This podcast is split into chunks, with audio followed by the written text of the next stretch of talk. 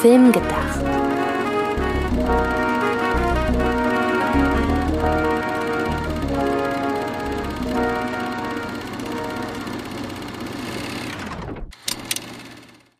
Ein ganz herzliches Willkommen da draußen allen Hörerinnen und Hörern, die den Weg hierher gefunden haben. Und das ist nicht ganz selbstverständlich, denn das hier ist die erste Ausgabe eines neuen Podcasts und wir werden uns, das kann ich im Vorfeld direkt sagen, sehr viel Mühe geben, dass es nicht die letzte ist, beziehungsweise dass die Leute, die heute hier sind, äh, gerne wiederkommen. Wer sind wir? Meine Stimme dürften die ein oder anderen kennen, denn ich ja, gehöre schon länger zu Fred Carpet, die das Ganze hier netterweise präsentieren und uns unterstützen. Also zum Beispiel das tolle Logo, das ihr schon sehen konntet. Das stammt von Fred Carpet und wir sind sehr, sehr, sehr dankbar für die Unterstützung. Und ich bin nicht alleine hier, wie das Wir es schon ankündigt, denn wir haben ein neues Teammitglied, das ich auf meinen expliziten Wunsch zu diesem Projekt dazugeholt habe, denn wir arbeiten schon sehr, sehr lange zusammen und haben eine sehr ähnliche Auffassung von Film. Und ähm, da war es eigentlich ja, irgendwann mal klar, dass wir einen Podcast zusammen machen werden. Obwohl wir uns sehr, sehr lange dagegen gesträubt haben, weil wir einfach den Eindruck hatten, irgendwie wird ja schon alles erzählt in diversen Podcasts. Aber irgendwann haben wir, glaube ich, dann doch eine Marktlücke gefunden und wir werden auch gleich erklären, wie wir dazu gekommen sind. Aber erstmal möchte ich jetzt ganz herzlich meinen Co-Moderator begrüßen. Das ist nämlich Sydney Schering. Einen schönen guten Morgen.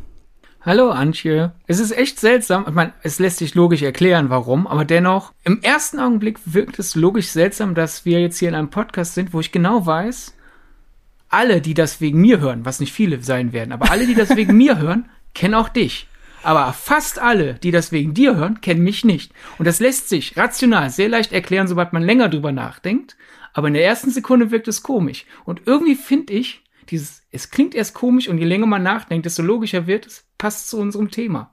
Das stimmt. Äh, der Grund, weswegen du das sagst, also mal kurz als Erklärung, du arbeitest unter anderem für Filmstahls als freier Autor. Möchtest du das gerne noch weiterführen? Wo kann man dich sonst noch so lesen und vielleicht auch hören? sci-fi.de ähm, bin ich auch ab und zu zu lesen. Ab und zu auf Wessels Filmkritik. Ich weiß nicht, ob du die Besitzerin dieser Seite kennst. so kommt das und nämlich zustande, was du gerade gesagt hast, dass man dich durch mich kennt, aber weniger andersrum. Genau. Genau, das ist nämlich auch schon direkt ein Indiz dafür, weshalb wir halt schon so lange und auch warum wir zusammen so lange arbeiten. Ich habe es ja gerade schon angekündigt, wir haben eine sehr, sehr ähnliche Auffassung von Film und auch wie man Film sieht. Und ähm, vor ein paar Monaten, das muss ja so um ja die erste oder eine der ersten Poster Schrägstrich Trailer Veröffentlichungen gewesen sein. Da habe ich nämlich von Tenet, Entschuldigung, da habe ich angefangen im Zusammenhang mit dem Trailer und dem Plakat wilde Theorien anzustellen. Äh, so halb ernst gemeint, halb spaßig, also so ein bisschen das Poster zu analysieren und äh, auch so, als es daran ging, dass so langsam die Filmlänge zum Beispiel bekannt gegeben wird, da irgendwie zu versuchen, da Dinge reinzudenken, die da vielleicht gar nicht sind. Und irgendwie kamen wir dann mal dazu zu sagen, hey, eigentlich ist sowas wie Filmtheorien, also seien es jetzt nun Verschwörungstheorien, irgendwelche Legenden um Filme, aber auch ganz wichtig so Interpretationen und mal wirklich tiefer in gewisse Thematiken wie Genres, wie Regie, beziehungsweise verschiedene Regisseure und ihre Spezialitäten, das einfach mal genau zu analysieren. Und ähm, ja, so kam dieses Projekt hier zustande, würde ich sagen. Oder möchtest du noch was ergänzen? Ähm, groß ergänzen nicht, äh, einfach eine alternative Erklärperspektive sozusagen. Es gibt ja sehr viele Podcasts, zwei, drei oder vier Freunde treffen sich und zeichnen quasi das Gespräch auf, das man nach einem Kinobesuch hätte. Und daher, glaube ich, wollten wir keinen Podcast starten lange, weil das ist so gut besetzt und da gibt es so viele Podcasts, die das super machen. Generell einfach Freunde treffen sich und reden drauf los. Da muss man eigentlich nichts Neues mehr reinwerfen, weil das ist mit Baywatch Berlin zum Beispiel schon perfektioniert worden. Und warum sollte man äh, wo anfangen, wo man genau weiß, ja, wir sind irgendwo dann am Ende der Liste. Und stattdessen einfach sagen, dieses, okay, wir werden bei Film gedacht uns vor der Aufzeichnung konkrete Fragen überlegen, die wir im Laufe des Gesprächs erörtern wollen. Genau. Und ähm, damit ihr auch direkt Bescheid ist, wisst, wie da die Struktur ist. Ähm, wir haben es gerade schon gesagt, diese, und das soll überhaupt nicht abwertend gemeint sein, dieser Terminus hat sich einfach äh, etabliert. Diese Laber-Podcasts, wie du sie gerade beschrieben hast, die haben ja nicht umsonst auch eine ja, sich ein gewisses Publikum erarbeitet, weil sie natürlich oder weil die Zuhörerinnen und Zuhörer ja auch auf sowas stehen. Das heißt, wir werden zumindest einen ganz, ganz kurzen Moment auch da so ein bisschen die äh, ZuhörerInnen Erwartungen erfüllen, denn wir haben uns überlegt, wir werden unser Gespräch grundsätzlich mit einem aktuellen Film beginnen auch um so ein bisschen Werbung für Kinostarts, für eventuelle Streaming-Neuheiten und so weiter zu machen. Also sind wir hoffentlich dann auch immer up to date. Aber dann wollen wir überleiten zu dem großen Thema und wir werden darauf achten, dass, und selbst wenn man um fünf Ecken herumdenken muss, ähm, dass das so weitestgehend zusammenpasst. Und ähm, dann haben wir uns überlegt, wir werden immer abwechseln, also wir werden, wir werden wöchentlich erscheinen. Wir wissen an dieser Stelle tatsächlich noch nicht an welchem Tag, aber wenn ihr das hier gefunden habt, wisst ihr an welchem Tag. Ähm, und wir werden einmal wöchentlich, wie gesagt, erscheinen und immer abwechselnd eine lange Folge und eine kurze aufnehmen. Lange Folge, wir wollen uns da nicht festlegen, aber gucken mal, dass wir so um die Stunde machen. Ähm, und wenn es mal wirklich so um deutlich. 90 Minuten. Und wenn es mal wirklich deutlich länger dauert, werden wir die Themen halt äh, splitten. Und wir werden dann die Woche darauf immer eine kurze Ausgabe veröffentlichen. Und das Ganze wird eben so darauf angepasst, dass die kurzen Ausgaben wirklich dann auch ein kurzes, knackiges Ausgangsstatement haben. Wie gesagt, irgendeine Theorie, irgendeine Interpretation, was auch immer. Und wenn wir da halt schon im Vorfeld wissen, da lässt sich irgendwas entkräftigen, irgendwas direkt sagen, irgendwie eine klare Antwort einfach geben, ohne dass da groß rumdiskutiert werden muss, dann wird das Bestandteil der kurzen Ausgaben. Und ich glaube, das klingt jetzt alles sehr viel nach Theorie und ich bin auch gleich fertig mit den Ausführungen. Ähm, ich glaube, ihr werdet da einfach über kurz oder lang schon raffen, was wir vorhaben. Und wir hoffen sehr, dass die Vielfalt und die Bandbreite unserer hier angesprochenen Themen, ähm, dass die euch zufriedenstellen und ja, ich würde sagen, am Ende des Podcasts gehen wir nochmal so auf andere Kleinigkeiten ein, wo man uns kontaktieren kann. Wir haben eine Letterbox-Seite beispielsweise auch eingerichtet, um pro Ausgabe die Filme zu verlinken, über die wir sprechen, falls ihr da noch im Nachhinein ja einfach euch Informationen holen wollt oder euch inspirieren lassen wollt. Und ich habe jetzt sehr viel geredet, deshalb würde ich dir, Sydney, der so brav ruhig war zuletzt. Tut mir leid, dass ich das jetzt hier alles übernommen habe. Ähm, dir das überlassen, mal einzusteigen. Denn was haben wir denn zuletzt gesehen, worüber wir hier sprechen möchten und was auch jetzt dieser Tage im Kino zu sehen ist? Ja, schon bevor dieser Podcast online ging, denn es ist ja jetzt aktuell so, die Kinos öffnen so in zwei Phasen und die Verleiher haben schon vor der ersten Phase ein paar Filme rausgehauen. Also es ist momentan ein bisschen kompliziert. Manche Filme sind länger im Kino, selbst wenn frisch euer Kino aufgemacht hat. Ähm, war Freaky. Es ist äh, sehr lustig. Ich finde gut, dass wir mit dem Film jetzt hier in den Podcast kommen, denn es war ja, wenn ich mich richtig erinnere, eine deiner letzten Pressevorführungen, bevor über den Winter alles zugemacht hat das dann bis in den Sommer reinging? Genau, im Oktober war tatsächlich die letzte PV für mich vor dem zweiten Lockdown. Lustig, ja. dass man sich diese Filme irgendwie merkt. Also nach, vor dem ersten Lockdown, die letzte war Quiet Place 2, übrigens auch dieser Tage in den Kinos zu sehen. Und genau, Freaky, ebenfalls aktueller Start. Ähm, auch war, wie gesagt, mein letzter Film vor dem zweiten Lockdown. Genau, und es wäre beinahe mein letzter Film gewesen äh, vor der zweiten Welle der Kinoschließung. Aber dann, ich habe mich riesig auf den Film gefreut, weil die Trailer mir so gefallen haben. Einen Tag, bevor bei mir die Vorpremiere gewesen wäre, hat alles dicht gemacht. Und dann habe ich die ganze Phase über, wo alles zu war, darauf hingefiebert, oh, wäre das nicht toll, wenn Freaky dann mein erster Film wird, wenn alles wieder auf ist. Das wäre so ein schöner nahtloser Übergang. Hat nicht ganz geklappt. Dennoch äh, war Freaky dann meine dritte Pressevorführung und es hat, das Warten hat sich dennoch riesig gelohnt. Äh, es ist eine Körpertauschkomödie, die in einen Slasher reinknallt, oder es ist ein Slasher, der in eine Körpertauschkomödie reinknallt. Sucht es euch aus. Mit Vince Vaughn und Catherine Newton. Sehr gute Schauspielerin. Wir werden demnächst vielleicht noch ein bisschen länger über sie reden. Hinweis, Hinweis, Hinweis. Und ja, sehr lustig, sehr blutig, sehr knallig. Und ja, damit habt ihr, glaube ich, schon so ein bisschen rausgehört, was mir so gefällt in Filmen. Manchmal gefallen mir auch Dinge, die das Gegenteil von freaky sind. Also eigentlich hat euch das überhaupt nicht geholfen, was ich jetzt gesagt habe. genau, wir sind unberechenbar. Ähm, aber ich weiß, dass deine allererste Pressevorführung ein anderer Film war. Und ich muss tatsächlich sagen, egal wie wir zu diesen Filmen stehen, und ich muss sagen, bei mir ist es gemischt, da gehe ich gleich noch drauf ein.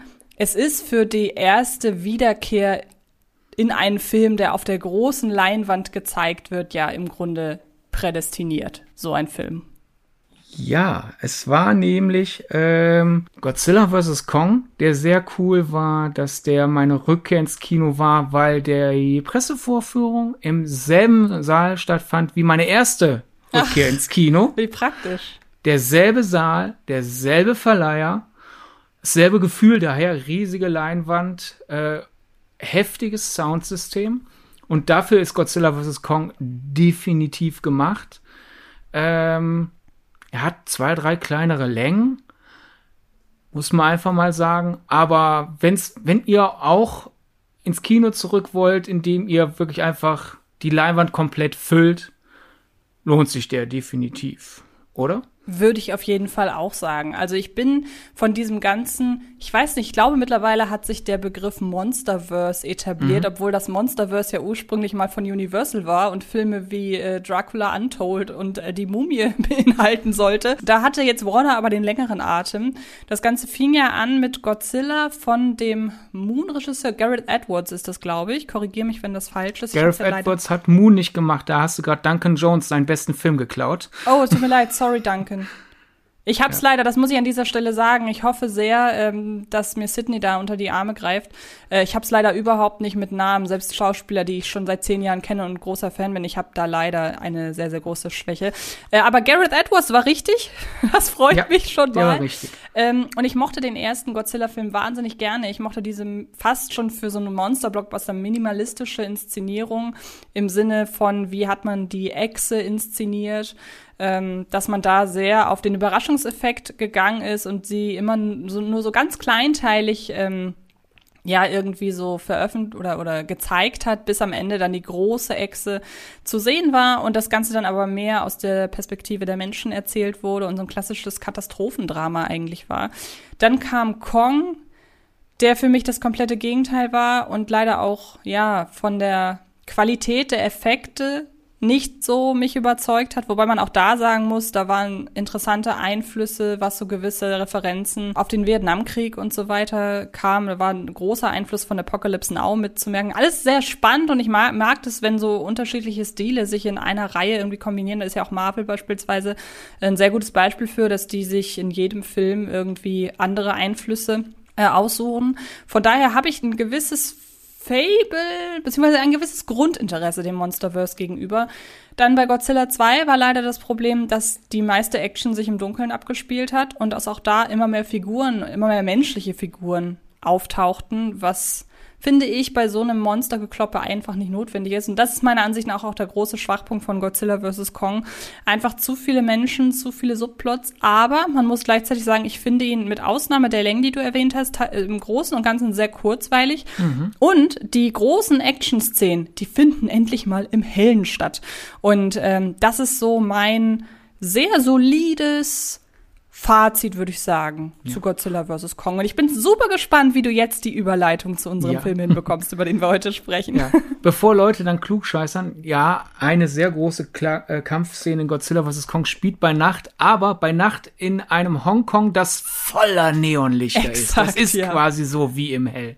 Genau. Ja, aber Du hast ja gerade Monsterkloppe gesagt und das trifft es ja eigentlich sehr gut und daran kann man ja auch, glaube ich, erkennen, wie Leute an verschiedene Ansprüche eines Films rangehen. Manche sagen Monstergekloppe und finden, sehen das als Lob an, als Bezeichnung. Andere sagen Monstergekloppe und meinen das als Beleidigung. Und wieder andere sagen einfach, es ist halt Monstergekloppe. Das ist jetzt erstmal neutral für einen Film. Absolut. Und genauso wie ja, wie wir eben gesagt haben, genauso wie halt Lava-Podcasts auch einfach mittlerweile ein Begriff ist, der nicht negativ irgendwie konnotiert ist, sondern halt einfach sehr genau beschreibt, was das Konzept ist. ja.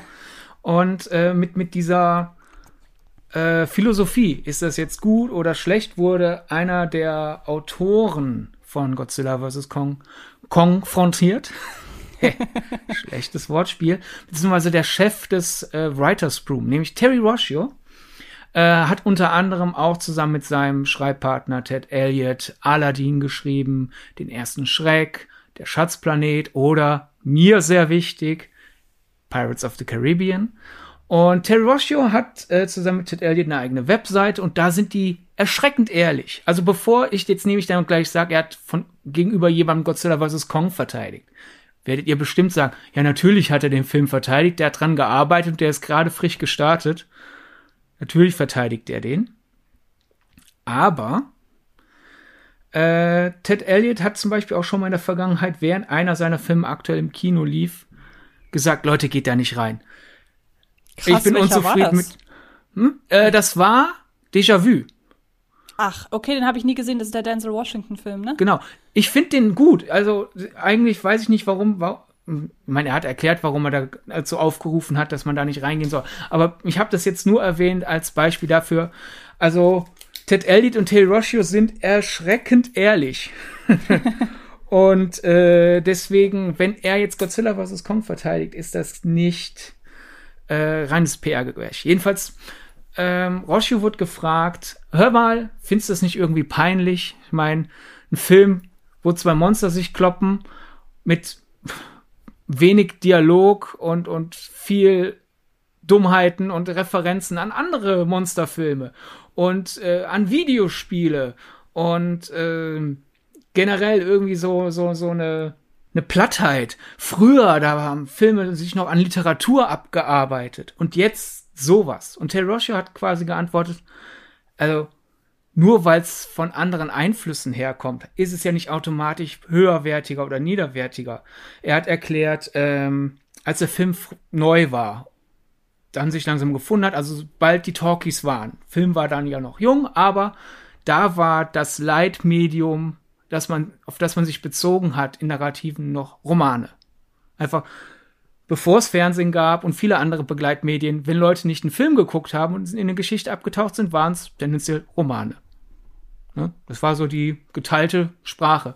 Und heute hingegen, äh, wenn Leute gerade nicht einen Film gucken, konsumieren sie viele visuell betonte Medien. Videospiele, Instagram, TikTok und sonst was. Und Roshio meinte so, naja, Natürlich muss in einer Gesellschaft, die vom geschriebenen Wort zum bewegten Bild rübergeht, der Film sich dann halt äh, auch verändern. Und natürlich gibt es immer noch sehr literarische Filme, aber es gibt mehr und mehr auch sehr visuelle Filme. Und das ist doch an sich erstmal nur ein Unterschied und nicht eine Herabwertung. Sehe ich genauso. Das ist schön. Also mit Terry Rossio könnten wir Freund werden. Auf jeden Fall, ja. ja. Vor allen Dingen, du sagst es halt, ich mag halt total diese Selbsterkenntnis. Und ich finde, so ein Zitat wiegt dann noch mal mehr, wenn man realisiert, okay, der ist halt seinen eigenen Projekten gegenüber auch kritisch. Weil deshalb bin ich ja zum Beispiel so ein Fan von äh, Jason Blum, dem äh, ja, Gründer und, und CEO, glaube ich, ist er immer noch von äh, Blumhouse Productions, der Horrorfilmproduktionsfirma und der Vorleser und Whiplash. Ähm, und ähm, der hat halt auch schon mal gesagt, ey, zum Beispiel unser erster Ouija-Film, das war nix. Und ich finde, das finde ich super sympathisch. Das finde ich sympathischer. Ich meine, klar, man braucht als Filmemacher oder Filmemacherin auch gewisse, ja, ein gewisses Selbstbewusstsein. Weil wenn man irgendwie rausgeht und sagt, ja, ich weiß nicht, wie mein Film ist, wenn, vielleicht mögt ihr ihn, vielleicht nicht.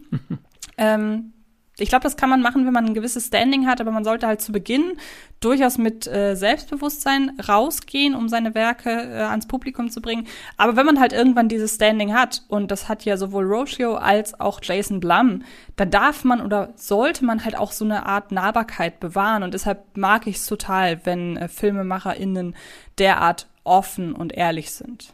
Mhm. Ja, und generell, mein Rocio hat dann auch in dem Thread, in dem diese Frage stellt, der ist jetzt kein reiner Optimist. Also der sagt auch, Problem ist natürlich dadurch, dass wir immer mehr kürzere und visuelle Medien konsumieren. Er hat Angst im Langen um die Medien vom Kino. Mhm. Weil halt, warum sollten in drei, in drei, Generationen Leute immer noch in einem dunklen Saal zwei Stunden lang still sitzen mhm. und auf einer Geschichte folgen? Aber generell erstmal einfach zu sagen, ja, der Film referenziert Videospiele und Gekloppe-Filme und Monsterkram und Slasher.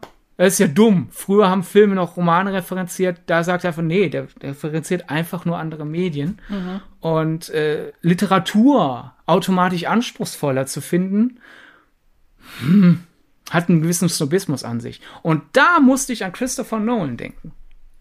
Twist. Und somit kommen wir zu Tenet. Denn ich das glaube. Das ist unser eins, heutiges Thema. ja, Plot Twist.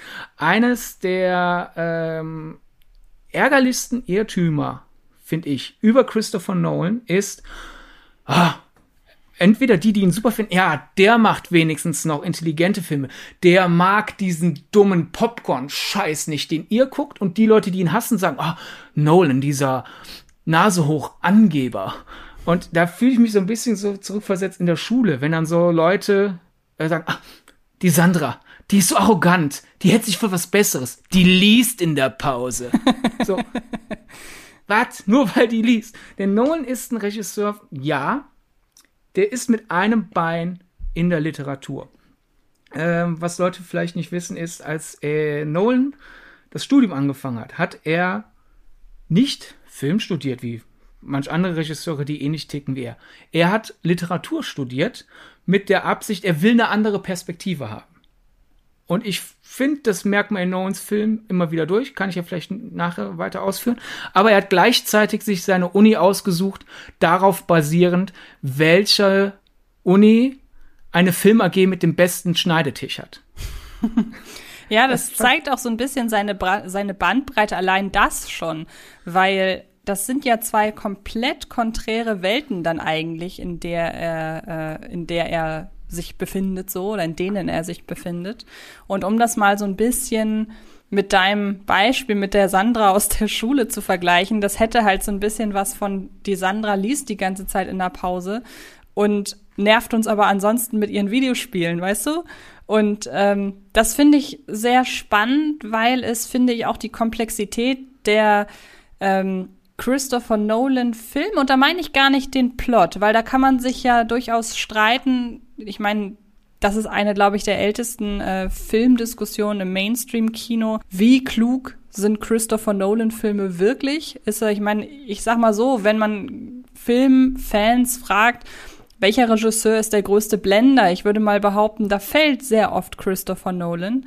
Ähm, aber ich finde die Komplexität dessen, wie er Film versteht, dass er halt wirklich einen Spagat versucht zwischen, ich möchte etwas anspruchsvoll erzählen und zwar unabhängig vom Thema oder von der Struktur und ich möchte es aber auch ansprechend inszenieren, weil man muss ja auch sagen, unter diesen Voraussetzungen hätte Christopher Nolan sicherlich auch genügend Ideen für kleine Filme, für, für Arthouse, für, ja, für, für einfach Programmkino. Ähm, aber er hat sich nun mal dafür entschieden, sich dieser Krawum-Mentalität zu verschreiben. Und wenn man halt mal zurückgeht in Christopher Nolans Vita, dann sind das ja die Filme, die man klar mit ihm verbindet. So. Und ähm, ja. das macht ihn meiner Ansicht nach auf jeden Fall erstmal zu einem sehr spannenden Regisseur. Also gar nicht unbedingt zu einem der besten, einfach das ist jetzt meine persönliche Meinung. Ich habe da andere Vorlieben. Aber jetzt nicht aus Abneigung Nolan gegenüber, sondern einfach, weil, ja, weil meine, mein Geschmack halt sonst einfach anders ist. Aber wie gesagt, wenn man das mal so ein bisschen einen Schritt zurückgeht und auch seine eigenen Vorlieben mal so ein bisschen außer Acht lässt, dann muss man schon sagen, Christopher Nolan ist definitiv ein spannender Regisseur, würde ich sagen. Ja, und einfach, äh, ich finde es einfach schade, wie sehr Leute Nolan halt auf den Anspruch oder das Naturwissenschaftliche äh, mittlerweile reduzieren. Also zum Beispiel sehr viele Tenet-Kritiken, die negativ waren, haben gesagt, das hat sich angefühlt wie eine Mathematikklausur oder wie eine Physikklausur und dann wird immer wieder betont, ja, nur bei Interstellar und bei Tenet, da hat der Naturwissenschaftler Kip Thorne gefragt wegen der Theorien und es wird immer darauf fokussiert. Nolan selbst hingegen legt eigentlich den Fokus eher auf seine Krach-Bumm-Ebene. Also er hat zum Beispiel nach Dunkirk mal in einem Interview gesagt, da wurde er gefragt, ob er mal wieder einen noch kleineren Film machen wird, weil allein das einer der kleineren Nolan-Filme der vergangenen Jahre Dunkirk war. Für andere Regisseure wäre das ein großer Film. Und Nolan hat gesagt, solange ich große Unterhaltungsfilme machen kann, mit teurem Budget will ich solche Filme machen. Und seine Einflüsse, wenn Nolan über Filme spricht, die ihn beeinflusst haben, ja, dann gibt es Leute, die sagen, ja, er hat Stanley Kubrick genannt als äh, Regisseur, den beeinflusst hat. Und das Original von Solaris. Seht ihr, Nolan, der Intelligente, aber was dann wieder vergessen wird, Nolan sagt auch, die James Bond-Reihe hat ihn riesig beeinflusst. Star Wars. Er ist Fan von Comics. Er ist Fan der, Ur der ersten paar Fast and Furious-Filme. Er ist Fan von Michael Bay.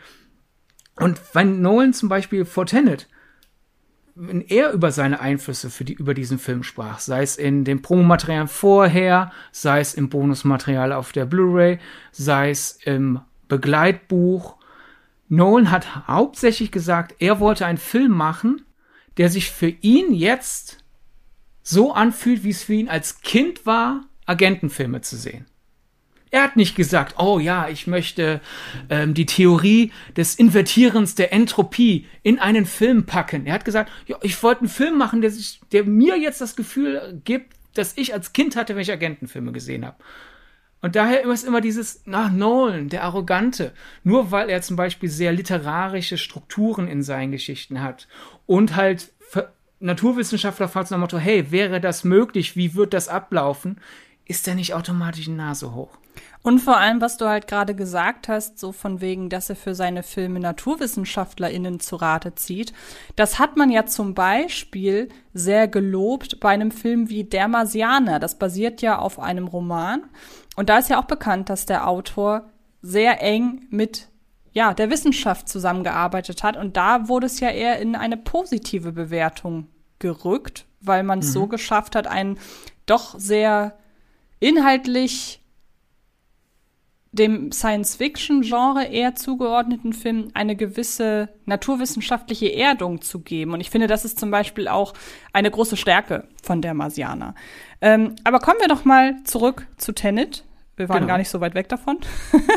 ähm, wie stehst Gehen wir du noch denn, näher an Tenet. Genau. Äh, wie stehst du denn einfach nur eine kurze Zusammenfassung äh, generell zu dem Film? Ähm, er hat mich enttäuscht. Ähm, das war halt, ich habe mich riesig auf den gefreut. Und dann kam die Pressevorführung und ja, Sound hat mich umgeworfen. Die Leinwand hat er auch gefüllt. Aber anders als zum Beispiel Freaky, der die ganze Zeit weiß, was er sein will und das dann durchzieht. Ich hatte bei Tenet das Gefühl, Nolan, und das war bevor ich diese Interviewaussagen gelesen hatte, ich hatte das Gefühl, Nolan will einen Unterhaltungsfilm machen, der im Agentengenre die Möglichkeiten dieses Invertierens auslotet. Denn im Film geht, wenn man den jetzt ganz, ganz kurz erklärt, für Leute, die ihn nicht gesehen haben, ein Agent findet heraus, dass man die Entropie von Gegenständen invertieren kann, was quasi auf man kann in die Zeit zurück sich bewegen hinausläuft und das nutzt er, um einen Schurken aufzuhalten, der die Welt zerstören will. Das ist Tenet in ganz dumm erklärt. Genau. Und ich hatte das Gefühl, das will Nolan machen und die Interviews sagen, scheinen das ja zu belegen. Aber dann stolpert der halt über seinen literarischen Einfluss. Hat dieses, ähm, ist vielleicht was von anderen Podcast Nolan. Ich finde, man merkt ihm sehr sein Literaturstudium an, äh, weil er Filme nimmt, die dann aber doch mit sehr literarischen Dramaturgien versetzt oder dass er äh, was in, in, der Literatur, es gibt durchaus auch ähm, Romane, Novellen, Gedichte, die auf ihre eigene Struktur verweisen. Und so, das ist dann so teilweise Twist. So, guck mal, hallo. Haha, ich bin so und so strukturiert und ich betone das nochmal. Und das macht Nolan auch. Kannst du da ein und, Beispiel nennen? Ähm, ja, es gibt zum Beispiel Gedichte, bei denen sich die Aussage erst dann wirklich erklärt, wenn man das Versmaß richtig vorliest, weil dann ah, okay. zum Beispiel klar wird, ah, oh, er sitzt, das lyrische Ich sitzt auf einem Pferd, weil wenn ich das richtig vorlese, höre ich das Getrappel. Ne? Verstehe. Ja, sowas zum Beispiel. Und, und ich finde da Nolan, weil er ja so viel mit Struktur spielt, Tenet ist ein Palindrom. Wenn du die wichtigen Schauplätze dir vorliest, geht's vorwärts und dann wieder von der Mitte wieder zurück zum Anfang. Ähm, Inception mit, mit der Schachtelstruktur und sowas. Oder äh, Interstellar oder Dunkirk ist eigentlich, glaube ich, noch besseres Beispiel. Wieder diese Struktur. Ne, da ist wirklich, die Struktur ist Teil des Erlebnisses. Auf jeden Fall. Na? Deswegen hat mich Tenet ein bisschen enttäuscht, weil ich habe das Gefühl, der Literaturstudent Nolan ist dem Ich bin Michael Bay-Fan. Regisseur Mike, äh, äh, Christopher Nolan da so ein bisschen in die Quere gekommen bei Tenet. Ähm, ja, ich gebe dir auf jeden Fall recht darin, dass auch mich der Film enttäuscht hat. Ähm, was auch einfach, glaube ich, daran liegt, und das ist das ist sehr, sehr ironisch, weil ich eigentlich gar nicht so der große Christopher Nolan-Fan bin. Aber trotzdem kriegt es das Marketing halt im Vorfeld hin, dass ich dem Film immer mehr entgegenfieber. Ich weiß noch, das war vor ein paar Jahren bei Interstellar, der mich null interessiert hat. Und irgendwie habe ich mich selber so aufgeheizt in meiner Vorfreude, dass ich ein, zwei Tage vor dem Pressescreening von dem Film geträumt habe. Und ähm, das ist schon sehr interessant, wie auch immer Nolan das hinbekommt. Ähm, ist übrigens einer. Und stell, bei, stell mal deinen Nolan nicht, nicht zu sehr unter den Scheffel, weil ich glaube, wer jetzt deine Jahreslisten nicht so gut im Kopf hat wie ich, äh, Interstellar war ja auch ganz weit oben Auf bei dir in, in, Fall. in, in Das den Jahrescharts. Genau, das wollte ich gerade sagen. Also äh, Interstellar Okay, ist mit einer meiner absoluten Lieblingsfilme von Nolan. Ich mag den auch tatsächlich lieber als zum Beispiel Inception. Ähm, und The Dark Knight Rises war noch weiter oben. Bei damals in, im Jahr 2012 war es, glaube ich. Da war er nur, wurde er nur geschlagen von ähm, dem ersten Avengers-Film. Damals war ich noch sehr, sehr Blockbuster fokussiert. ähm, was ich übrigens immer noch bin. Ich finde beides, es hat seine Gleichberechtigung. Es hat beides seine Daseinsberechtigung. Blockbuster und ähm, Arthouse und Erzählkino, um an dieser Stelle auch noch mal kurz äh, meinen Geschmack grob einzuordnen. ähm, aber bei Tenet, da war es im Grunde genauso und dann habe ich ihn gesehen und hatte erstmal das große Pech, dass bei meinem Pressescreening das Color Grading nicht richtig funktionierte, denn die, ähm, der, die Leinwand war geteilt. Also auf der einen Seite hatte man ähm, so einen leichten Sepia-Filter und auf der anderen Seite halt diesen typischen ja, blau, grau, diesen sehr, sehr kalten Filter, wie er halt einfach zu dem Film auch gehört. Und das Witzige ist, bei dem Film Tenet dachte ich halt, das gehört so. Weil ich halt dachte, und da muss man halt so sagen, der Film ändert ja so auf der Mitte seine, ich sag mal, Richtung. Also wer, die Leute, wer den Film gesehen hat, der weiß ja total, was ich meine. Und ich hatte das halt schon gesehen, dass sich jetzt die beiden äh, Filter eigentlich tauschen müssten. Ja. Und ich bin so felsenfest davon ausgegangen, dass das so sein soll. Und dann habe ich aber irgendwann gerafft, irgendwie macht das keinen Sinn. Dann habe ich ihn im zweiten Pressescreening im selben Saal ein, zwei Tage später nochmal auf Deutsch gesehen. Da war das dasselbe und ich dachte so langsam, ja gut, also offenbar gehört das doch so. Dann habe ich ihn aber nochmal im ganz regulären Kino gesehen, zweimal und da wurde mir dann bewusst, okay, ärgerlich. Irgendwie war da wohl bei der anderen Leinwand was falsch. Ich war leider auch seitdem nicht mehr in diesem Saal, um herauszufinden, ob es mittlerweile geändert wurde. Ähm, das hat leider so mein allererstes Seherlebnis unterschwellig im Nachhinein sehr, sehr, äh, ja, gestört, muss ich sagen. Ähm, aber auch unabhängig davon war ich tatsächlich eine von denjenigen damals, die halt auch wirklich gesagt hat, also irgendwie habe ich das Gefühl, Nolan der verliert sich hier doch arg in seiner Struktur, arg in seiner eigenen Welt. Also dieses, was ja auch im Trailer mal wieder genannt wurde, sie brauchen es nicht verstehen, sie müssen es fühlen. Ich habe das Gefühl gehabt, Nolan hat genau dieses Credo total verinnerlicht und sich dadurch sehr, sehr sperrig einfach oder sich für einen sehr, sehr, sehr, sehr sperrigen Film entschieden. Und mir ging da so ein bisschen die Blockbuster-Unterhaltung, für die ja Nolans Filme normalerweise auch durchaus bekannt sind, ab. Außer jetzt nehmen wir mal von seinen jüngeren Filmen mal Dunkirk aus, würde ich sagen. Habe ich es jetzt richtig verstanden? Du meinst, er hat sich zu sehr auf dieses Du musst es fühlen verlassen und deswegen war der Film zu sperrig?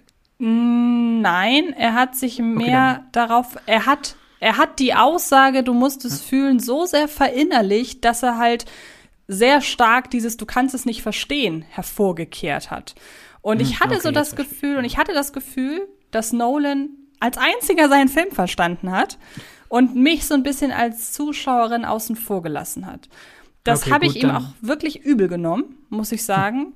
Ähm, vielleicht auch ein bisschen aus gekränkter Eitelkeit. Das möchte ich im Nachhinein äh, sehr selbstkritisch anmerken, weil ich natürlich, wenn ich aus dem Kinosaal rausgehe und das Gefühl habe, ich habe irgendwie nur ein Drittel überhaupt verstanden, ähm, dann fühlt man sich ja schon so ein bisschen in seiner Intelligenz gekränkt.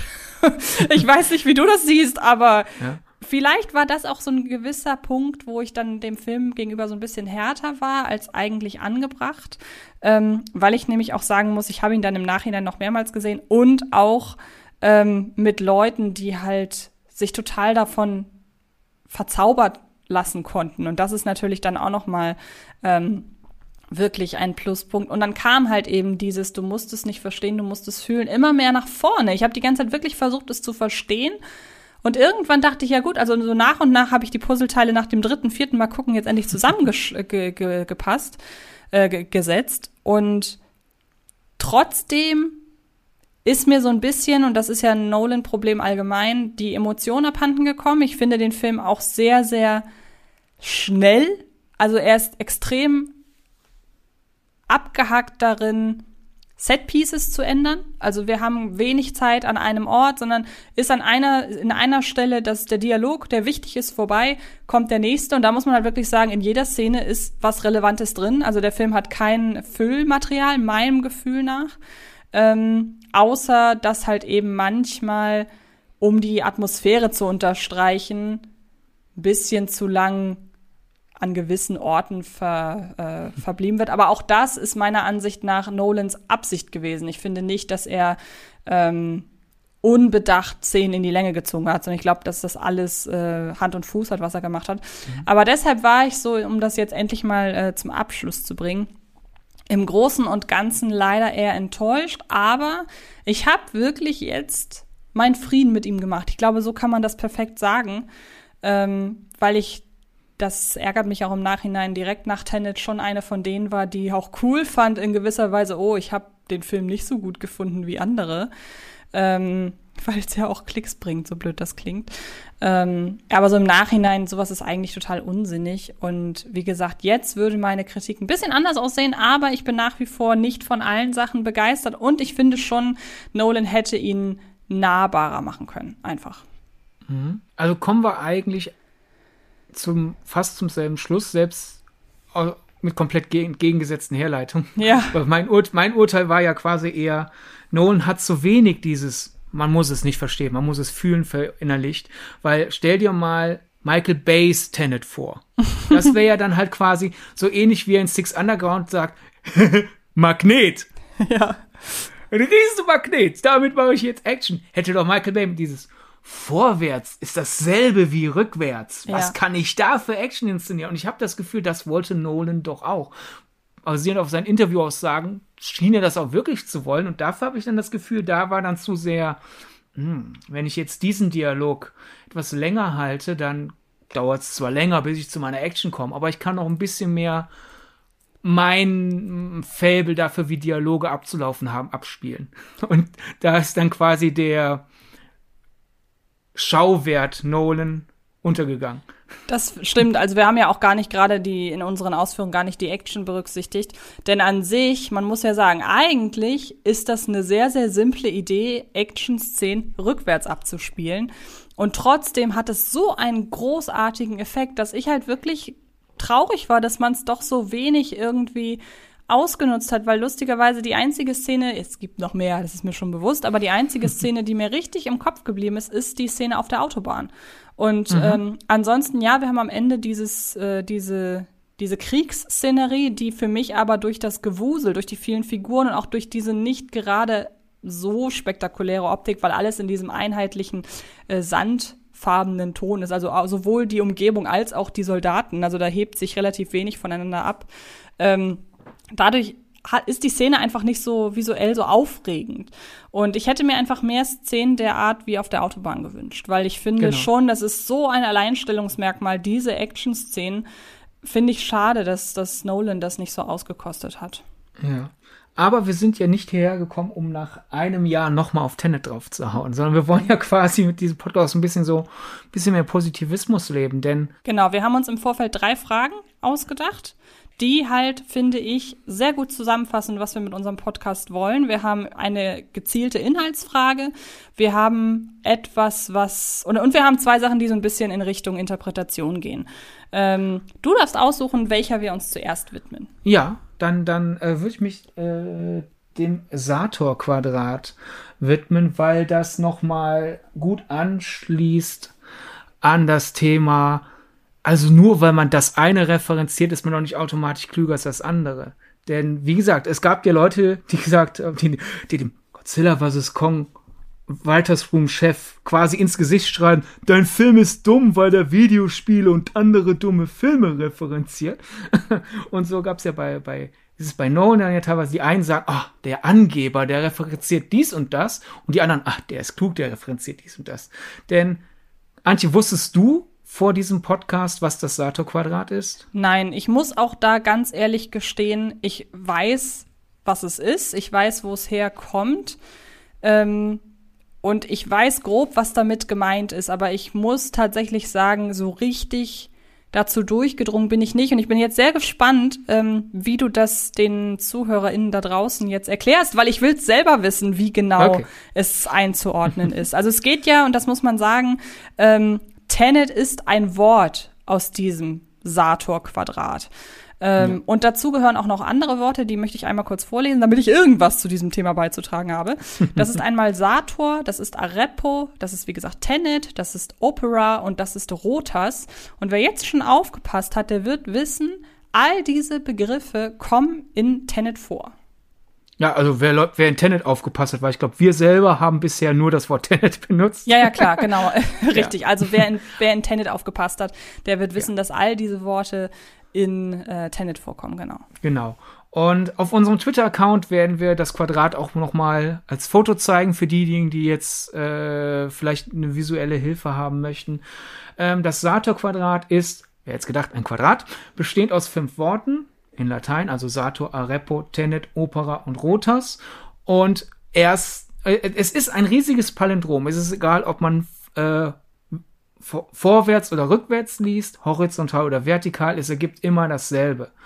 Und ähm, es gibt dieses Quadrat in sehr viel Kunst und Architektur der ersten christlichen Jahrhunderte. Uh, unter anderem auch eins in Pompeji.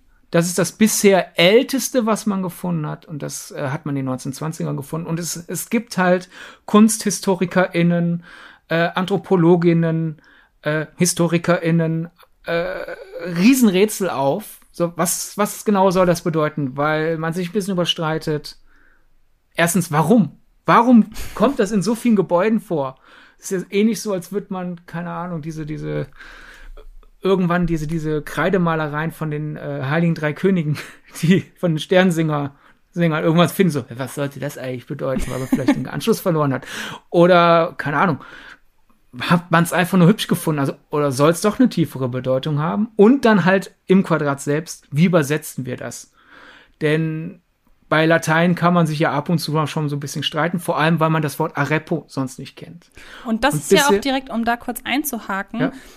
Dieses dieses Sator-Quadrat und auch die dieses Nichtwissen, was das bedeutet, das spiegelt ja eine oder genau das Unwissen beziehungsweise diese Vermutungen und alles, was damit einhergeht, spiegelt ja eigentlich genau die Prämisse wider, die sich Nolan für seinen Film so ein bisschen ausgedacht hat, nämlich du musst es nicht verstehen, du musst es fühlen und dieses Sator-Quadrat ist ja was, was man nicht verstanden hat, aber wenn man es sieht, dann fühlt man ja, was damit gemeint ist. Also es hat ja trotzdem, ah. es hat ja trotzdem Auswirkungen auf einen. Also wenn ich es mir angucke, ich weiß nicht, was es bedeutet, aber ich durchdringe schon das Konzept, beziehungsweise ich durchdringe, dass es ein Konzept gibt, sagen wir so.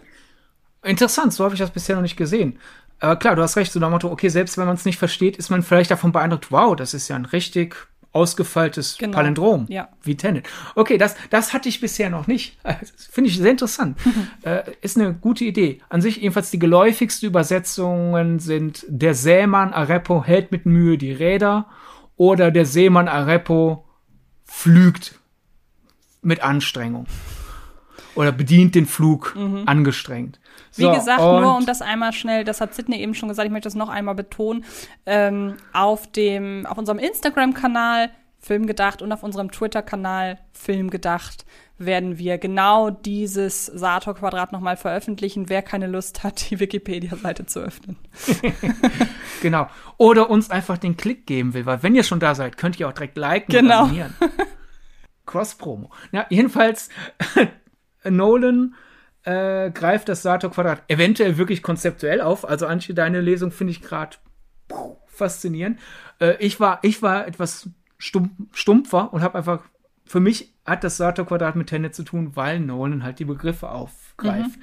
Äh, ganz offensichtlich halt Tenet, so heißt der Film, so heißt das Programm quasi, äh, wie die Eingeweihten dieses Invertieren nennen das John David Washington, John David Washingtons Figur benutzt.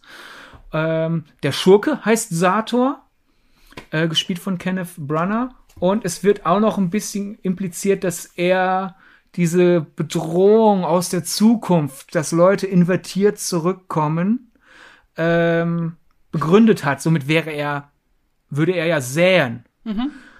Ähm, Arepo ist der Kunstfälscher ähm, der jetzt keine große Rolle spielt, aber der äh, eine Kunstfälschung eines Gemäldes führt John David Washington zu Elizabeth Debicki, die die Frau von Kenneth Branaghs Figur spielt.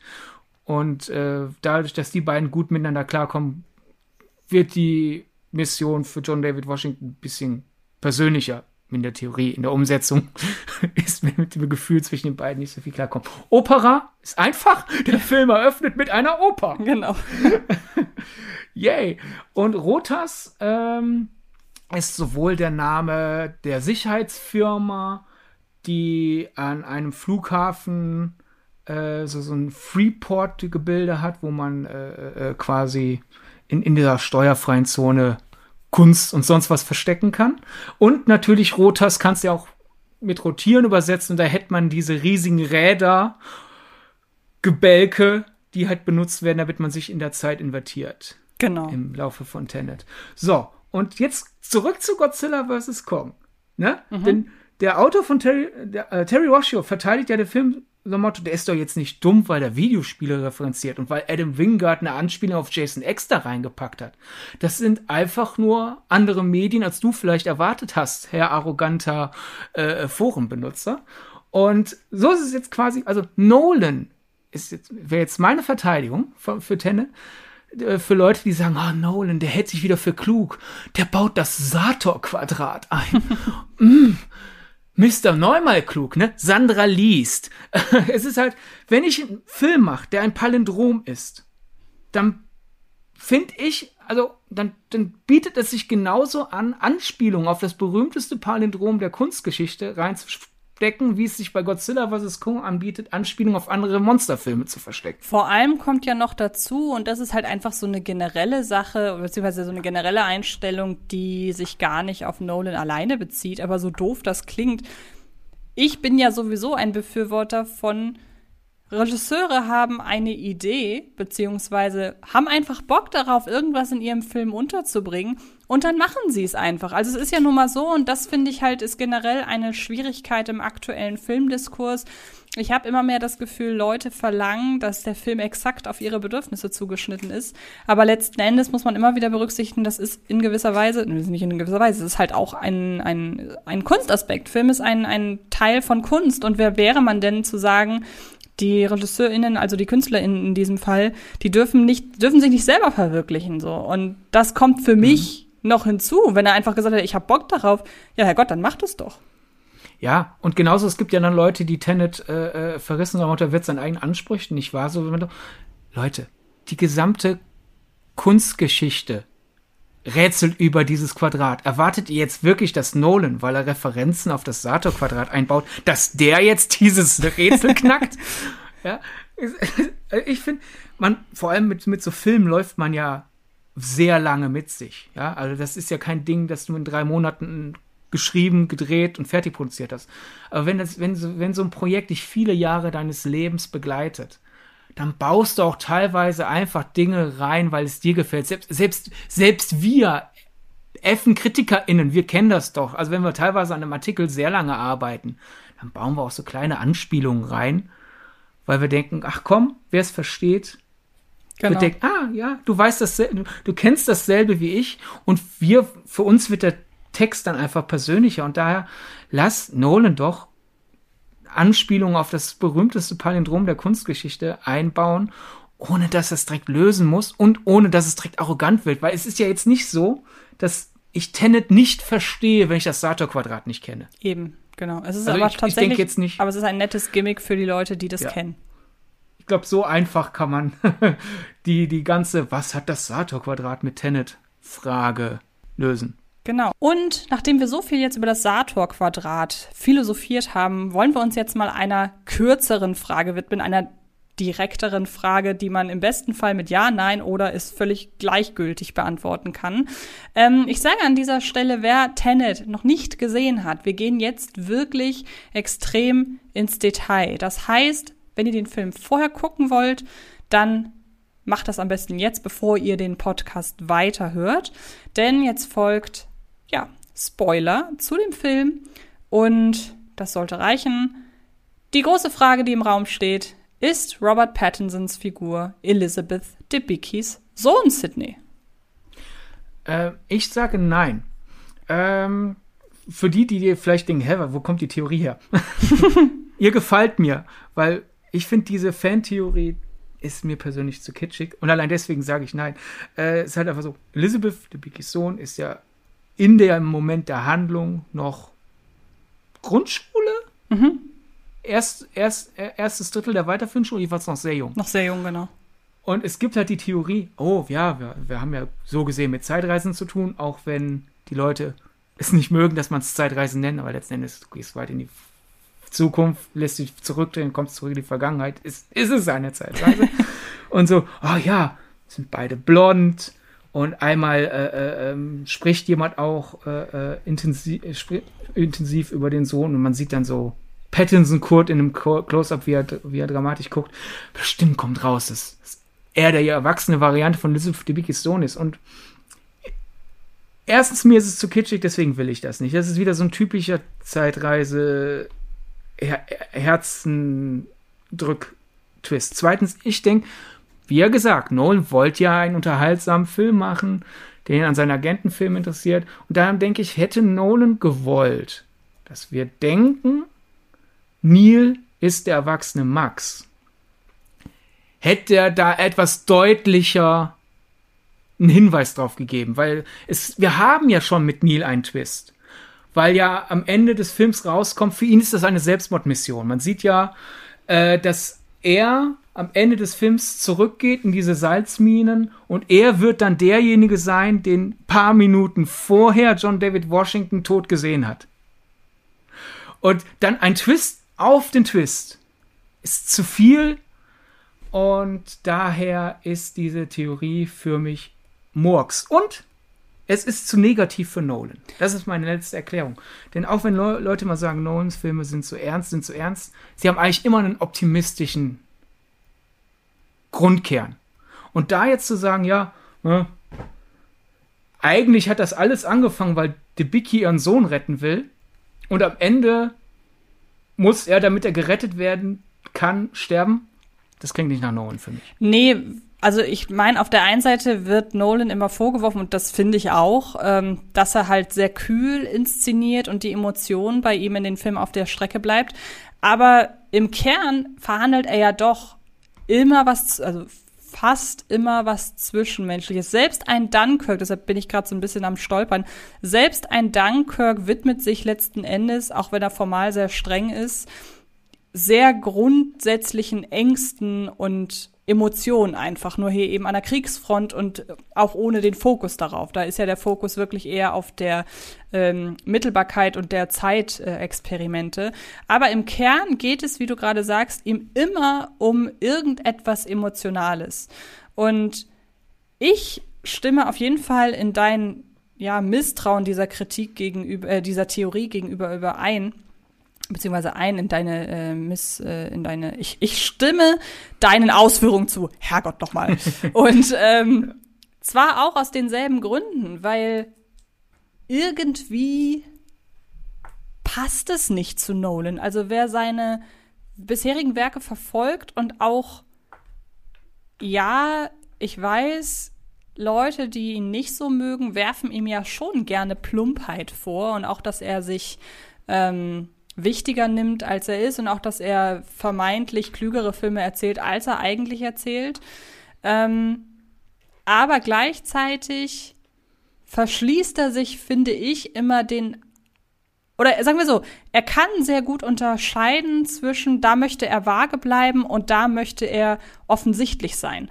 Und diese Sache mit dem Sohn wäre etwas, was für ihn eigentlich in die offensichtliche Kategorie passt, wenn er es hier aber nicht so zeigt, wie es, wie es, wie es am Ende ist, wenn er nicht so deutlich ist, wenn er es einem nicht nochmal auf die Nase bindet, dann würde es zu diesem Film nicht passen, dass es so ist, weil er alles, was man sofort begreifen soll und für ihn ist es ja so, die Emotionen, wenn er sie denn einfügt, ich denke da nur an Interstellar, die sind ja immer sehr, sehr deutlich und da mhm. wirft man ihm ja auch gerne Kitsch vor und gerne so eine gewisse Rührseligkeit. Aber das würde ja in Tenet genau dieser Moment sein. Und deshalb ist er zu, wenn es wirklich so gedacht wäre, wäre es für Nolans Verhältnisse zu subtil für diese Art von Message, die er damit rüberbringen will. Und natürlich, es wäre sehr, sehr pessimistisch. Und ich weiß nicht, möchtest du noch was sagen? Weil sonst würde ich tatsächlich zum nächsten Thema übergehen, weil mir die Überleitung gerade so gefällt. Okay, nee, dann, dann, dann nutzt die Überleitung. Weil dann würde ich an dieser Stelle mal sagen, wir haben uns jetzt, wir beide darauf geeinigt, dass es nicht Tibikis Sohn ist. Wir nutzen aber rasch, bevor ich gleich zum nächsten Thema komme, ähm, diese Gelegenheit, um euch da draußen zu animieren, uns mal zu schreiben, was denn in dieser Sache euer Ansatz ist. Glaubt ihr, Robert Pattinsons Figur ist Elizabeth Debicki's Sohn oder glaubt ihr es nicht? Schreibt uns das gerne bei Twitter, schreibt uns das gerne bei Instagram unter den Post äh, mit dieser Folge und ähm, ich glaube, also ich bin super gespannt, was die Leute da draußen sagen. Ähm, und apropos Pessimismus, es gibt noch eine weitere Theorie für äh, über Tenet. Ähm, beziehungsweise sagen wir so, es gibt zwei und ich würde diese beiden Fragen, die wir uns äh, überlegt haben, mal in einem zusammenfassen, denn es passt beides zu dem Terminus Negativität.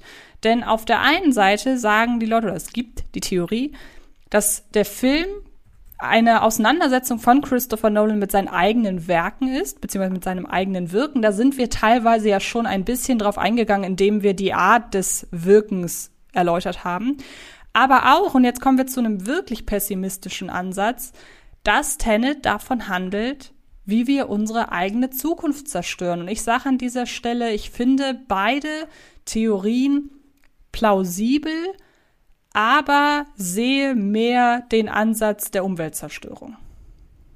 Okay. Äh, äh, daher war ich schon überrascht, dass du beide zusammenpackst, äh, äh, weil wir können es aber gerne, Gefühl, wir können es gerne nacheinander. nacheinander. abhaken, aber ich glaube, ja. allein von der Lesart, äh, das sind zwei Lesarten, deshalb dachte ich, kann ich sie mal zusammen hier. Achso, ja, ja, ja, klar, das war auch, das war auch keine Kritik. Ich wollte einfach nur mit offenen Karten spielen und sagen, Huch, ich bin von meiner Co-Moderatorin überrascht. äh, machen wir dann den Klimawandel zuerst, weil für mich wäre das die kürzere Sache. Okay. Ist das mhm. okay? Ähm, ich nehme da auch mal wieder Wissen außerhalb des Films mit rein. Äh, und sag daher, also mich überrascht es nicht, dass in einem Nolan-Film Atomenergie quasi den Schurken erschaffen hat.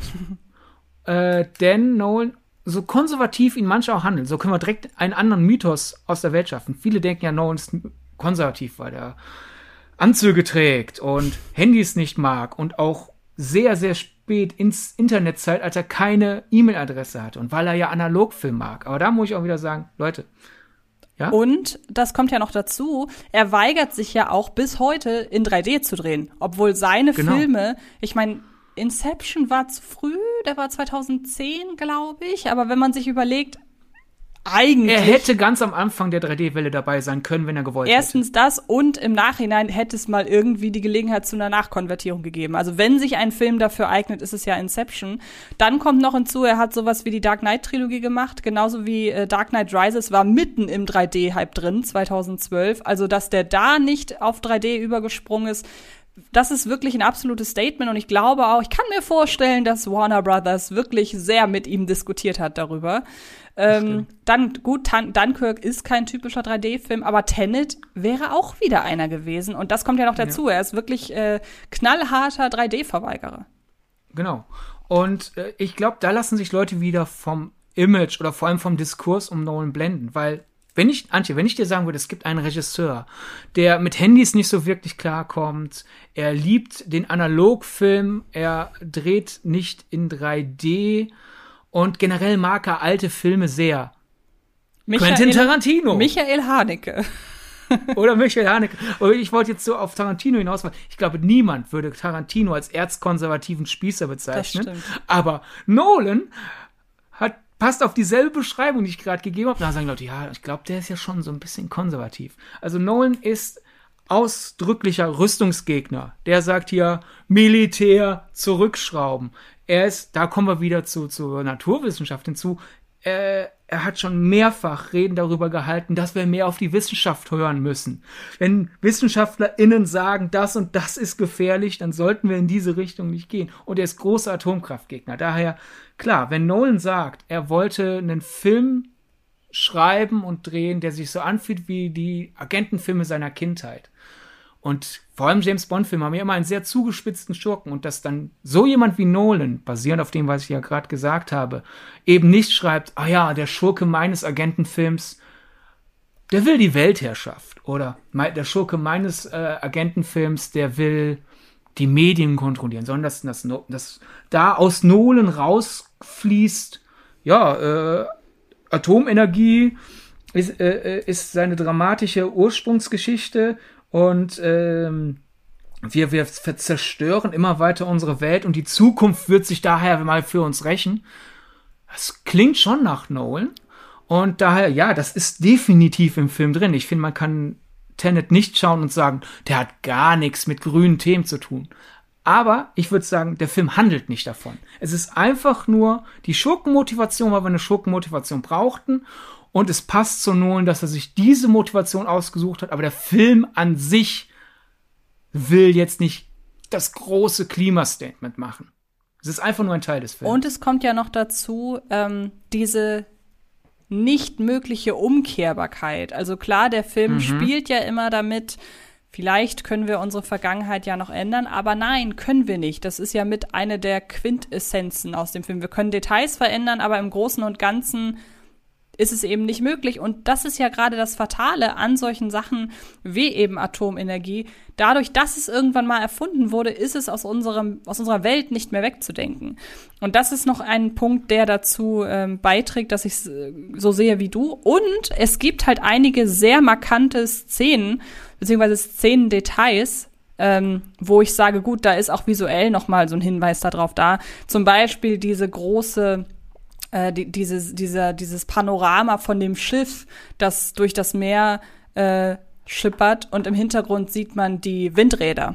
Das ist, mhm. ich meine, Nolan ist so detailliert und so darauf aus, beziehungsweise so klar in seinem, in seinem Szenenarrangement, das wird kein Zufall sein, dass man da im Hintergrund ähm, Windräder sieht. Wenn er das nämlich nicht gewollt hätte, hätte man es leicht wegretuschieren soll, können. Also ich glaube schon, dass. So, also einen anderen Drehort suchen. Oder so, genau. Und deshalb glaube ich schon, dass da auch visuelle Verweise auf jeden Fall da sind. Ja, die Helden bereden sich immer in der Nähe von Windrädern und äh, der Schurke ist quasi aus der Asche des Atommülls ja.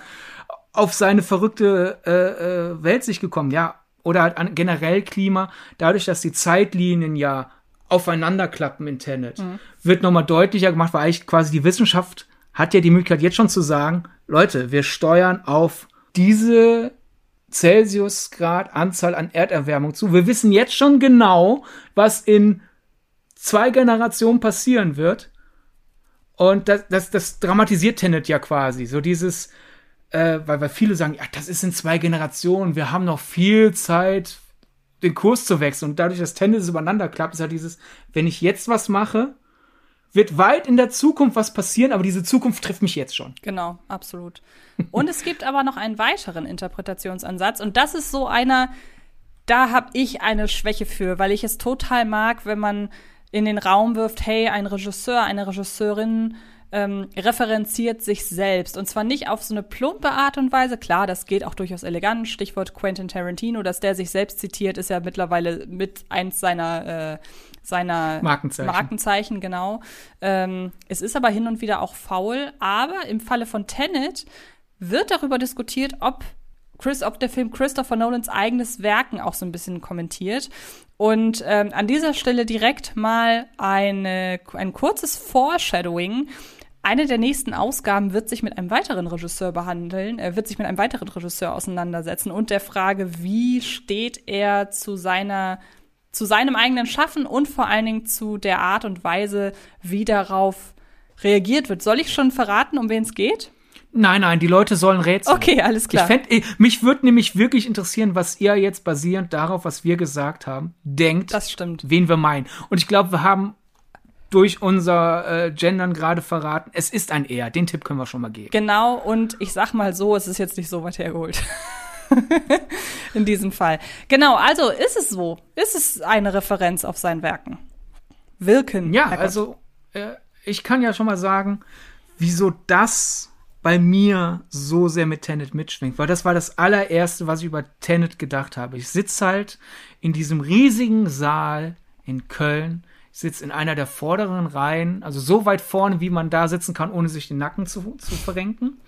Und dann wabern die Studiologos über mich. Und dann kommt da eine Oper, wir fahren da rein, das Publikum sitzt im Saal, Umschnitt in einem Zugang in einem Flur sind bewaffnete Männer und die stürmen in den Saal und schießen. Und ich war auf einmal halt geistig, sorry, es ist düster, aber ich war bei The Dark Knight Rises. Ja, ähm, absolut, ich auch. Wir erinnern uns an die Aurora, an das Aurora-Verbrechen, das ja lange die Rezeption über The Dark Knight Rises bestimmt hat. Und äh, Nolan hat ja zusammen Musikstück von Hans Zimmer produziert, bei dem ja dann der Gewinn den Hinterbliebenen der äh, äh dieses äh, Shootings äh, gespendet wurde. Und es war ja auch immer die Frage, müssen wir die Kinoauswertung stoppen oder sowas. Also du kannst nicht, denk ich, als Regisseur das durchgemacht haben, dass dein Film mit einem Amoklauf verbunden wird und dann ein paar Jahre später Leute in einem Saal zeigen, wie Menschen mit Waffen sie attackieren und nicht irgendwo daran denken, dass da gerade eine Parallele abläuft. Magst du einmal kurz für die Leute, die das nicht mehr so ganz auf dem Schirm haben, erklären, was das Aurora-Verbrechen ist? Äh, ja, bei einer Mitternachtspremiere von The Dark Knight Rises ist ein, ich wollte jetzt irrer sagen, aber dann heißt es wieder, man, man äh, ist ein Bewaffneter. Ja, ein Bewaffneter, weil, weil äh, äh, psychische Krankheit führt nicht zu, zu Gewalt. Ist ein fieser, böser, bewaffneter Mann in die Vorpremiere gegangen und hat äh, um sich geschossen. Genau, weil ich wollte das nur deshalb doch mal betonen, weil so wie ja. du es äh, so schnell erklärt hast, hätte man auch denken können, das war ein Bestandteil des Films, aber nein, es geht hier tatsächlich um nein, ein nein. wahres Verbrechen. Also falls ihr euch ja. nicht mehr daran erinnert, einmal kurz zur Einordnung. Ähm, ja, genau, sehe ich absolut auch so. Ähm, und ist, finde ich, relativ deutlich, wobei das natürlich so gesehen nicht die Referenz auf das eigene Schaffen ist, sondern eher ja auf etwas, was damit zu tun hat, also auf seine, ja. seine Wahrnehmung. Es ist jetzt kein direkter Kommentar auf die Presse. Also vielleicht am nee. Anfang, äh, vielleicht hat sich das am Anfang durch die äh, ja, Anmoderation dieser Frage so ein bisschen ähm, erschlossen, aber nein, es geht hier tatsächlich nicht um einen in Anführungsstrichen Angriff äh, auf eventuelle KritikerInnen, wie man das ja zum Beispiel jetzt kürzlich bei Malcolm and Marie hatte. Also da ist auch noch ein Beispiel für eine sehr, sehr direkte ähm, Auseinandersetzung mit äh, den mit den mit der Meinung, sondern es geht hier wirklich um ihn selbst. Und ich finde auch nicht unbedingt so wie bei Tarantino, wie ich es eben gesagt habe, dass er sich selbst kopiert, weil das tut er meiner Ansicht nach nicht, ähm, sondern halt wirklich, er sammelt Einflüsse aus seinem vorherigen, aus, aus vorherigen Ereignissen, die mit seinem Filmmachen zu tun haben. Ja. Nolan hat ja nicht zu diesem Shooting geführt. Äh, äh, es wurde ihm ja auch nicht groß angelassen, aber dennoch in einer Biografie über Christopher Nolan würde definitiv im Abschnitt über The Dark Knight Rises vorkommen, dass diese, dieser Amoklauf damals während einer Mitternachtspremiere passiert ist und somit ist es im Erweiterten halt Teil von Nolans Schaffen und Rezeption. Und ich kann mir einfach nicht vorstellen, dass das jemand, der sowas durchgemacht hat, dass sein Film mit sowas in Verbindung gebracht wird, nochmal so eine Szene dreht und entweder nicht bewusst es bemerkt oder alternativ, dass da keine unterbewusste Verarbeitung drin ist. Äh, dann auch direkt eine andere Sache und deswegen sage ich, also, es war halt bei der Pressevorführung, in den ersten paar Minuten war ich voll in dem Trip, oh, das, das will der Film machen, weil das Publikum dann in äh, Tenet, in dieser Oper, in den Schlaf versetzt wird das ist dann ja wieder, darum ist es für mich, Tenet, wenn überhaupt, ist es eher eine Allegorie, also ein viele Bestandteile werden verarbeitet in so einer tra assoziativen Traumlogik und nicht ist eine klare Metapher, weil ich möchte, dass die Leute zusammen träumen, ist ja erstens Inception wieder und zweitens generell Nolans Kinoansatz. Und wir gehen an einen Raum, um dasselbe gleichzeitig zu erleben.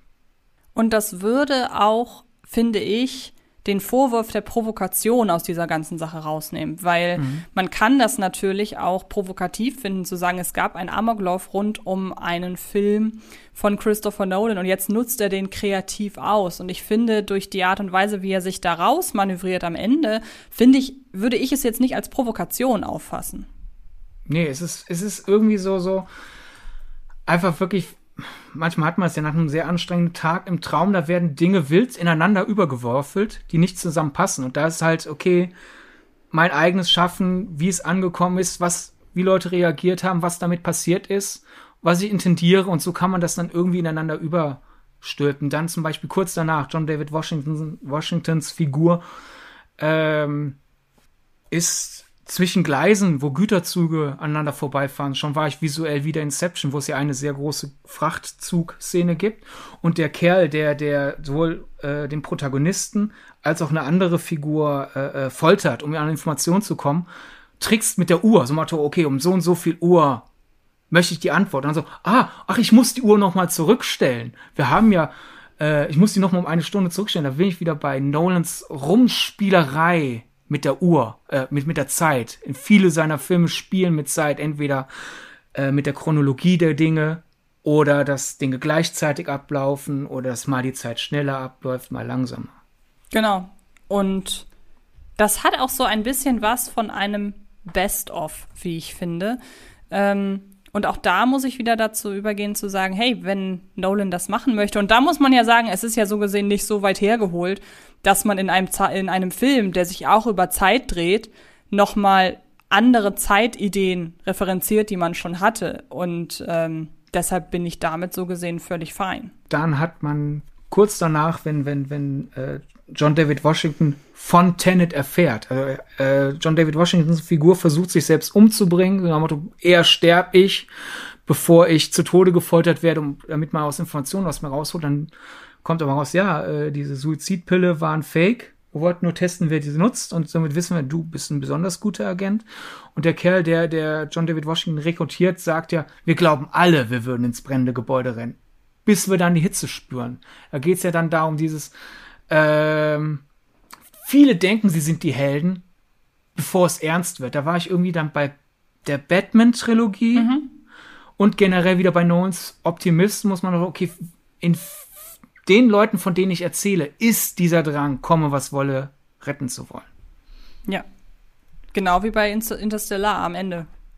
Zum da Beispiel. ist ja auch die Motivation der Hauptfigur, äh, dass äh, Matthew McConaugheys Charakter seine Tochter retten möcht möchte. Mhm. Und äh, dann natürlich, ich glaube, das ist eine Sache, die war schon aufgrund der Trailer im Raum. Robert Pattinson sieht in Tenet aus wie Christopher Nolan als Model. Ne? Bisschen größer, bisschen schlanker, bisschen schöner frisiert, aber selber Modegeschmack, selbe Frisur, ähnliche Frisur, ähnlicher Typus. Und Robert Pattinson läuft halt durch den Film und sagt, ja, wir werden das jetzt so und so machen. Also es ist quasi der Regisseur für John David Washingtons Figur. Und natürlich, ich glaube, das ist eine deiner Lieblingsszenen. Ähm, sie wollen ein Flugzeug crashen lassen? Ja, aber nicht vom Himmel. Das ist so Nolan und Haptik. Und er hat ja schon mal ein Flugzeug vom Himmel crashen lassen. Nicht in The Dark Knight Rises. Und dann später in Tenet nochmal. Michael Caines Cameo. Die Figur von Michael Caine kommt rein, alle finden ihn super. Er heißt Sir Michael. Ja, und er also ist er ist und er ist in jedem, ich glaube in jedem anderen, nee, in Dunkirk war er, glaube ich, nicht dabei, ne? Aber sonst ist äh, wirklich einer von Nolans Doch, in Dunkirk hat er ein Stimmencameo und natürlich in seinen Frühwerken Verrückt. war er nicht da. Aber eigentlich Michael Caine ist, ist Nolans Buddy. Ja, genau. Äh, dann einfach generell, wir haben ja schon gesagt, die Frau, die, die, die zu, zu John David Washington sagt, du, du sollst es nicht verstehen, du sollst es fühlen. Das ist für mich Nolans Lars von Trier-eskes. Ja. Ich sag meinen Leuten, sie, Leute, so müsst ihr meine Filme gucken und nicht anders. Äh, dann ähnlich, wenn Elizabeth Debicki eine Fälschung untersucht, sie analysiert das und so, ah ja, es geht da mit einer Lupe ran und analysiert es sehr rational. Und dann kommt John David Washington und sagt, ja, aber sie müssen es fühlen. Auch wieder. Es gibt einmal ein wichtiges Expositionsgespräch im Film, das auf einem sehr lauten Boot auf der unruhigen See stattfindet. Und das ist für mich kurz Nolan trollt die Leute, die sagen, äh, deine Filme haben einen schlechten Soundmix. Wo ich aber ins Schwimmen gerate mit dieser Theorie, war lange halt so, ja, ich habe in der ersten Hälfte so viele Ansätze gefunden, dass Nolan wirklich quasi sein Werk verarbeitet und die Leute darauf reagieren. Und dann kommt die zweite Hälfte und ich finde nichts mehr. Weiß nicht, hattest du in der zweiten Hälfte was gefunden, was diese These unterstützt? Dass nee. es um Nolan, um Nolan geht? Nee, aber ich finde allein die Tatsache, dass man es so klar aufteilen kann in erste und zweite Hälfte, muss ja irgendwas zu bedeuten haben. Also, dass er wirklich, ja, so gesehen die Vergangenheit rezipiert und dass er vielleicht auf dem Rückweg dass die Rezeption halt vorbei ist, dass seine Filme vorbei mhm. sind. Und er, was, was sollte er rückwirkend denn jetzt noch groß analysieren? Weil für ihn kommt ja als Filmemacher die Zukunft und nicht die Vergangenheit. Also vielleicht ist die Tatsache, dass in der zweiten Hälfte keine Referenzen mehr kommen, eine gewisse Offenheit gegenüber allem, was noch kommt, so ein bisschen zu mhm. erkennen. Das wäre so meine ja. Idee. Ich habe noch zwei Lösungen. Eine jetzt basierend darauf, was du gerade gesagt hast, die andere war nach meinem Rewatch. Gehe jetzt auf das ein, was du gerade gesagt hast. Vielleicht ist das dann auch die Zweiteilung, sagen wir mal so, der Denker Nolan. Denken, denken, denken, denken, denken, denken. Einflüsse. Dinge, die ich in meine Filme stecke. Und die zweite Hälfte ist, so, und jetzt lehnen wir zurück und genießen wirklich. Mhm. Darauf bin ich gerade gekommen, was du gesagt hast. Ansonsten meine bisherige Theorie nach dem Rewatch war, da geht's wieder ums Filmemachen. So dieses Planen, Planen, Planen, Schreiben. Und ähnlich ist es ja auch im Plot. Die erste Hälfte von Tenet ist quasi das alle Dinge einspannen und, und bereitstellen, damit in der zweiten Hälfte sie passieren. So ist es ja mit dem Film machen. Du musst planen, musst Dinge schreiben, drehen und dann guckst du sie dir im Schneideraum und letzten Endes im Kino nochmal an, wie sie sich dann abspielen, wie du sie eingezäumt hast. Das ist ein sehr schöner Ansatz. Wäre super spannend, mal sich mit Christopher Nolan echt zu, über, äh, zu unterhalten. Wer weiß, vielleicht kommen wir ja irgendwann mal in Chris, diese, zu dieser if you hear us and somehow speak German, when I don't have to speak English with you, but I'm just uh, trying to be polite and you can come to us. genau. Also ich würde tatsächlich sagen, in Tenet steckt wahnsinnig viel. Mit Ausnahme der Frage, ob äh, Robert Pattinsons Figur Elizabeth Debickys Sohn ist, sind die anderen Sachen, glaube ich, wirklich Interpretations- und Auslegungssache. Und ähm, ich finde es sehr schön, dass wir da so eine gute Mischung gefunden haben, die Tenet halt irgendwie ungeachtet seiner Schwächen auch vielleicht gewisse Stärken zusprechen, dass wir ihm gewisse Stärken zusprechen, die wir vielleicht beim ersten Mal nicht gesehen haben und auch jetzt nicht beim zweiten, aber vielleicht jetzt durch die ausführliche Auseinandersetzung mit dem Film. Und vielleicht seht ihr da draußen den Film ja auch jetzt mit anderen Augen, würde ich sagen. Ja, es ist so ein bisschen unser Grundstatement halt auch wieder, wie gesagt, wir, haben es ja lange nur ausgeführt. Äh, wir, wir waren von Tenet eher enttäuscht. Und die Sache ist einfach die, mittlerweile Gibt, es gibt Leute, die dazu tendieren, ich mochte den Film nicht, also ist er scheiße und dumm. Und so, wir mochten Tenet auch nicht so wirklich. Wie ihr gesehen habt, man kann sich dennoch ruhig damit auseinandersetzen, besonnen und nach den gelungenen Brotkrumen suchen. Genau. Und damit würde ich sagen, haben wir die erste Folge meiner Ansicht nach durchaus erfolgreich hinter uns gebracht. Aber was steht uns denn schon die ähm, die Rezeption auf unser eigenes Werk zu. Wir sind ja nicht Christopher Nolan. Deshalb äh, würden wir uns sehr, sehr freuen, wenn ihr da draußen uns ein wenig Feedback gibt ähm, zu dieser Folge generell zum Konzept. Wir sind sehr glücklich über jede Art der Themenvorschläge. Wir haben zwar schon die nächsten Folgen durchgeplant, aber hey, also wir haben wir sind sehr gespannt, was ihr da draußen so noch denkt. Nicht nur darüber, sondern natürlich auch über Tenet. Also schreibt uns bitte gerne eure Ansätze. Vielleicht habt ihr ja auch ganz neue Interpretationsansätze. Ähm, in die sozialen Netzwerke. Ich fasse das nochmal zusammen. Wir sind sowohl bei Instagram als auch bei Twitter unter @filmgedacht erreichbar. Ihr könnt uns auch persönlich anschreiben. Und zwar lasse ich dir gerne den Vortritt. Wie erreicht man dich, Sidney? At Sir Donnerbold bei Twitter. Mhm. Und Sydney-Sharing auf Instagram. Genau, und bei mir ist es Ed Antje Wessel sowohl bei Instagram als auch bei Twitter relativ leicht zu merken.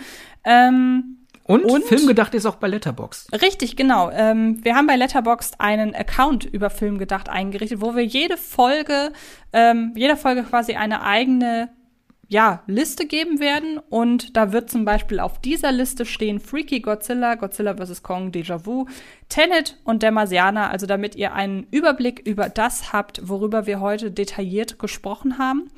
Ähm, ansonsten möchte ich an dieser Stelle noch, wie immer, darauf hinweisen, dass ihr auf fredcarpet.com ganz, ganz viele Inhalte über Filme findet, seien es Reviews, seien es andere Podcasts, seien es Interviews mit Filmschaffenden. Schaut da gerne mal rein. Ähm, dasselbe gilt auch für meinen anderen Podcast, Frische Filme. Da bespreche ich einmal wöchentlich die aktuellen Kinostarts und ähm, natürlich meine frische Filme Videos auf dem Fred Carpet YouTube Kanal. Da wir relativ früh aufzeichnen, kann ich euch an dieser Stelle gar nicht sagen, was denn das aktuelle Thema ist, aber es wird wahrscheinlich wieder eine Top 10 zu irgendeinem interessanten Filmthema. Apropos Filmthema, wollen wir schon mal anteasen, worum es in der nächsten Ausgabe geht? Ganz Fast. grob. Ich wäre dafür ähm, nächste Woche, weil es ja eine Kurzausgabe ist und es eine Sache ist, die eh, von der viele Leute gehört haben. Nächste Woche könnt ihr euch überraschen lassen. Aber für in zwei Wochen hätte ich was für euch, weil dieses Mal haben wir euch ja mit der fertigen Ausgabe überrumpelt und wir haben gehofft, dass ihr Tenet kennt. Damit ihr nächstes Mal miträtseln könnt, damit ihr euch quasi mit uns zusammen vorbereiten könnt für die nächste lange Ausgabe, also in zwei Wochen, schaut euch 16 Stunden Ewigkeit an. Wenn ihr ein Amazon Prime Abo habt, dort ist der inkludiert und es ist ein wunderschönes Kleinod und es lohnt sich zur Vorbereitung der Folge diesen Film zu gucken. Genau und ähm ich sag mal so, wir werden vorab nicht verraten, was denn das Gimmick dieses Films ist, denn das wird Bestandteil unserer nächsten Ausgabe, aber auch ohne das Wissen. Ich glaube, wenn man komplett ahnungslos an diesen Film rangeht, hat man am meisten davon, würde ich sagen. Und ähm, ja, bleibt uns nur noch zu sagen, vielen, vielen Dank fürs Zuhören. Ist es jetzt doch etwas länger geworden, was ja aber auch mit dem Disclaimer zusammenhängt, was das hier alles überhaupt sein soll. Und dann würde ich sagen, hören wir uns in einer Woche an dieser Stelle wieder bei Film gedacht.